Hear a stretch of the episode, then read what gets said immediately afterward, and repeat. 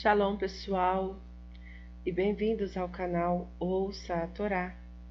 Essa semana iniciamos uma nova paraxá e o nome dessa paraxá é Toledot, que quer dizer história.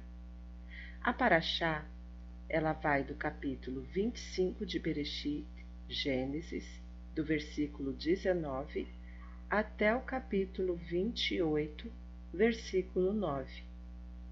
A primeira aliá começa no versículo 19 do capítulo 25 e vai até o versículo 5 do capítulo 26. Vamos abrahar?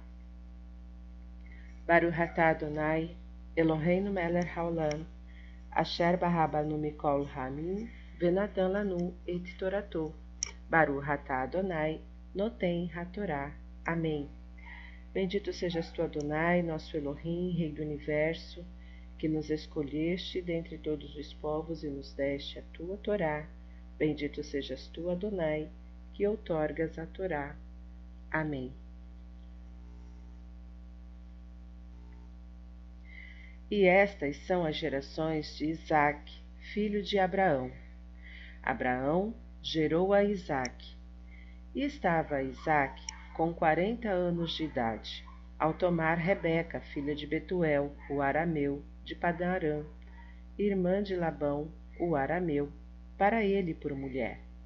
E orou Isaque ao Eterno em frente à sua mulher, que orava também, porque era estéril. E atendeu o Eterno e concebeu Rebeca, sua mulher. E lutaram os filhos no seu ventre, e ela disse: se é assim, por que desejei isso eu? E foi consultar o Eterno. E disse-lhe o Eterno: Duas nações há no teu ventre, e dois reinos de tuas entranhas se dividirão. Uma nação mais que a outra se fortalecerá, e a maior servirá à menor e cumpriram-se seus dias para dar à luz, e eis que havia gêmeos no seu ventre.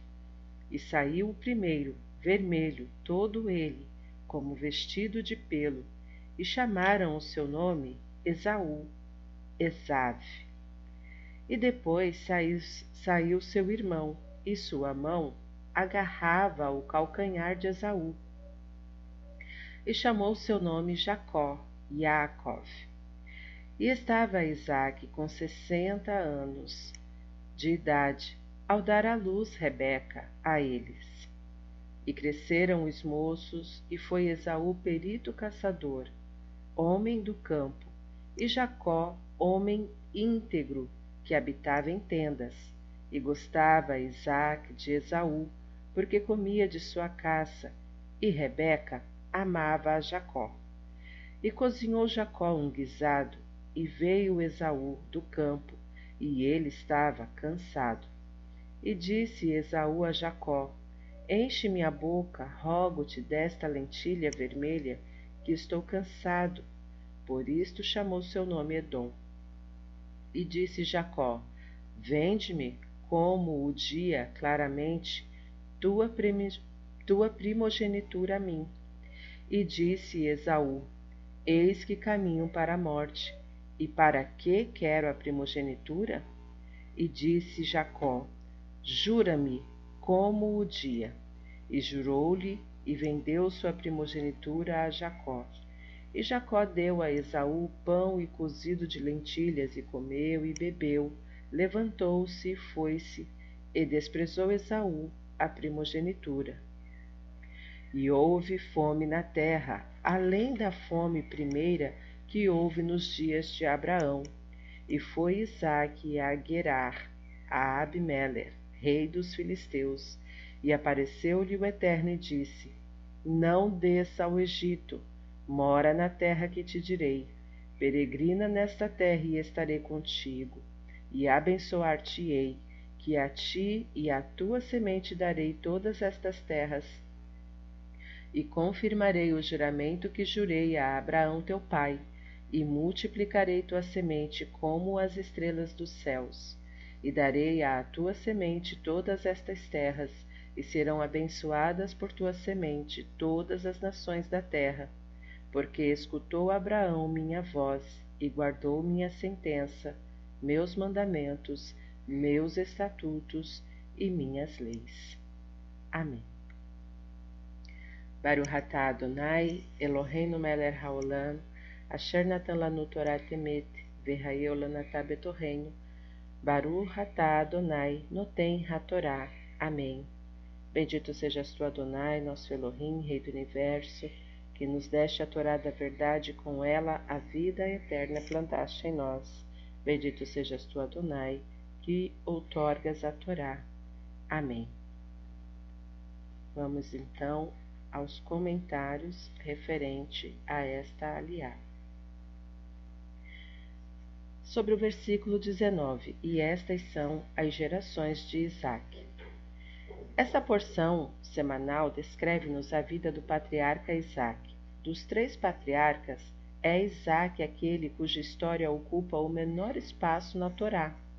Enquanto a Abraão são dedicadas três, Lerlerá, Vaierá, Raiessara, a Jacó, seis, Vaietse, Vaislar, Vaishev, Miquetes, Vaigash e Vairi. A biografia de Isaac é resumida em uma única, Toledot. A história dos patriarcas representa três conceitos, três sistemas, três caminhos que conduzem o homem à religião. Abraão é o entusiasta, o encantado do cosmo, o homem que admira diariamente a harmonia maravilhosa da criação, chegando através destas experiências a reconhecer o Criador do universo e a ter fé nele. Isaac segue fielmente a tradição do pai, prestes a sacrificar a vida pela santificação do nome divino, e assim é que, através da tradição, ele chega à fé. Jacó, o mais atormentado, chega à fé através dos estudos da Torá e da sabedoria que desde a tenra infância adquiriu na escola de Shem e Eber. Isaac passou toda a sua vida na terra natal, em Eretz Israel, e mesmo nas piores situações e circunstâncias, jamais a abandonou e quem vive na sua terra leva uma vida mais sossegada, mais tranquila, pouco movimentada. Isto não quer dizer que em casa não há perigos.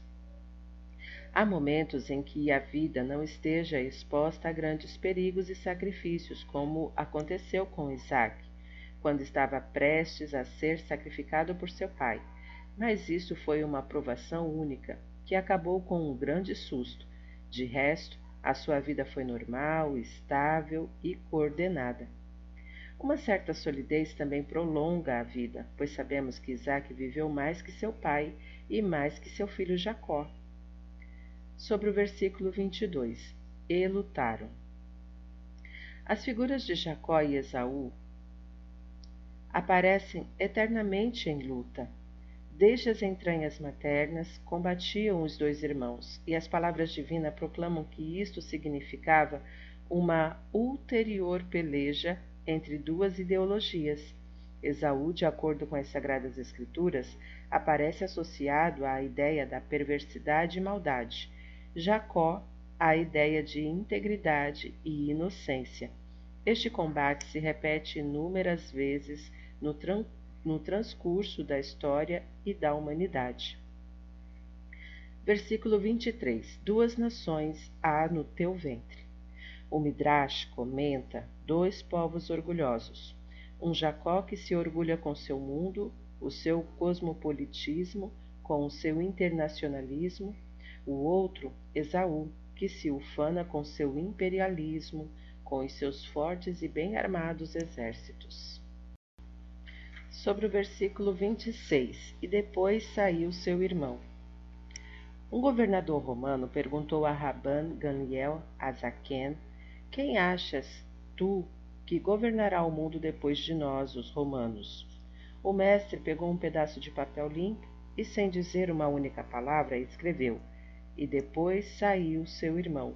e sua mão agarrava o calcanhar de Esaú, querendo com estas palavras da Torá indicar que depois de acabar o governo de Esaú, começará a era de Jacó.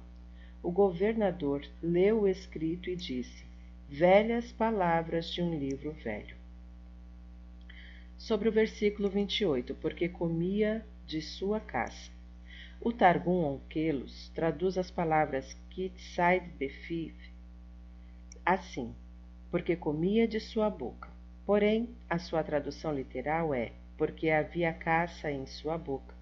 O Midrash associa a palavra caça à ideia de engano e de armadilha com a qual o caçador prende os animais, equiparando o malvado ao caçador que engana, pois a maioria dos animais são caçados com enganos. Assim se explicam as palavras caça da sua boca, isto é, boca de Esaú, que enganava com suas mentiras e hipocrisias seu pai, o qual não se dava conta e o preferia, enquanto Jacó era um homem íntegro que permanecia nas tendas. Porque comia de sua caça. A Torá nos relata que Esaú se serviu para os seus fins egoístas de dois métodos opostos. O primeiro foi Tzad Befiv. Ele aprendeu como caçar com a boca, com a sua eloquência, com belas palavras de delicadeza, boas maneiras e altissonantes promessas, que só visam a efeitos exteriores e que só servem para enganar os outros. E caso este método não produza o resultado esperado, aplica-se então o outro, mais radical, mais persuasivo, que consiste em Verraiadaim e Ede Esav, e as mãos, as mãos de Esaú. Capítulo 27, versículo 22. Isto é, força bruta. Rebeca amava Jacó.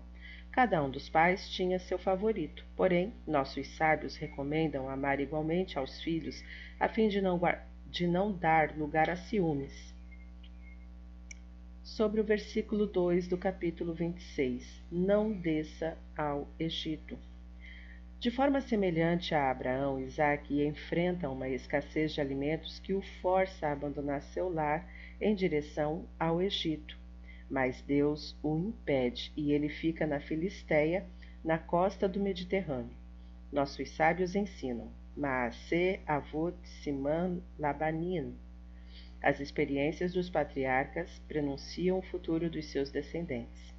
Neste sentido, Narmânides sentencia que a estada de Isaac na Filisteia pressagiou o exílio da Babilônia, da mesma forma que a descida de Abraão ao Egito preconizou o exílio do Egito. Na Babilônia, os exilados judeus foram relativamente bem tratados, atingindo com certa proeminência social e econômica, da mesma forma que Isaac, até que a arrogância e o ciúme forçaram-nos a abandonar aquela terra, repetindo a história do nosso patriarca. Porque escutou Abraão minha voz, versículo 5. E tu és o seu continuador. Mandamentos, meus estatutos e minhas leis. O Midrash explica que mitzvot, mandamentos, significam leis ditadas pela moral e consciência humanas. Hukim, estatutos, são as leis ordenadas por Deus, sem que na Torá haja uma explicação de sua razão. Torot, leis, são leis orais transmitidas de, pais, de pai para filho e de professor para aluno, através de cada geração. Fim dos comentários. Shalom a todos.